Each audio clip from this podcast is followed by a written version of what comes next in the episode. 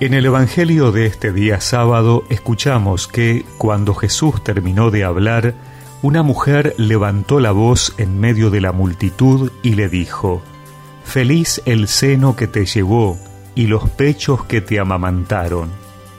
Jesús le respondió, Felices más bien los que escuchan la palabra de Dios y la practican.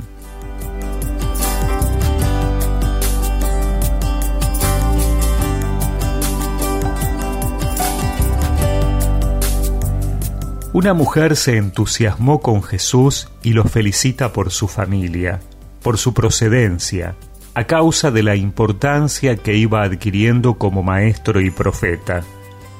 Pero el Señor sabía perfectamente lo engañoso que resulta el juego de las adulaciones. Hoy te elogian, mañana piden tu cabeza. Por eso le plantea a la mujer una manera diferente de verlo porque él no estaba allí para engrandecer el nombre de su familia, sino para cumplir la voluntad de Dios.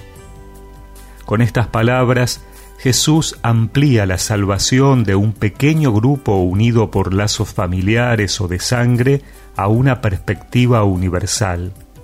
La salvación es patrimonio de todos aquellos que realizan el reino de Dios entre los seres humanos y pueden considerarse felices los que escuchan su palabra y la practican. Hoy solemos poner mucho énfasis a determinar si alguien es conservador o progresista, de izquierda o de derecha, de arriba o de abajo, de esta confesión o de la otra.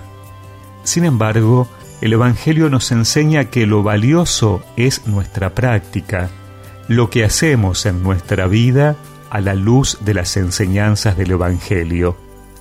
Ese debe ser el fundamento de lo que hacemos. No surge de una idea o de una doctrina, sino del encuentro con Jesús, con su palabra, que cambia toda nuestra vida y nos hace descubrir los planes de Dios para nosotros y toda la humanidad.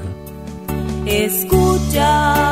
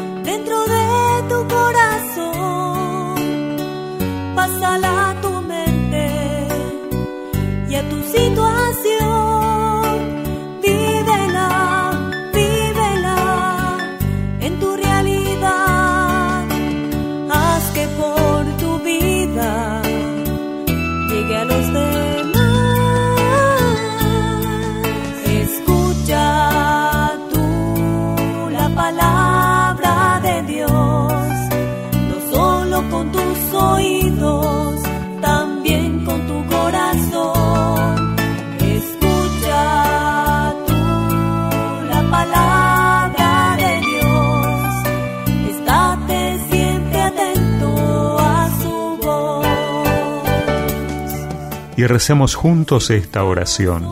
Señor, que pueda reconocer la importancia de tu palabra y te pido que me ayudes a ponerla en práctica en este día. Amén. Y que la bendición de Dios Todopoderoso, del Padre, del Hijo y del Espíritu Santo los acompañe siempre.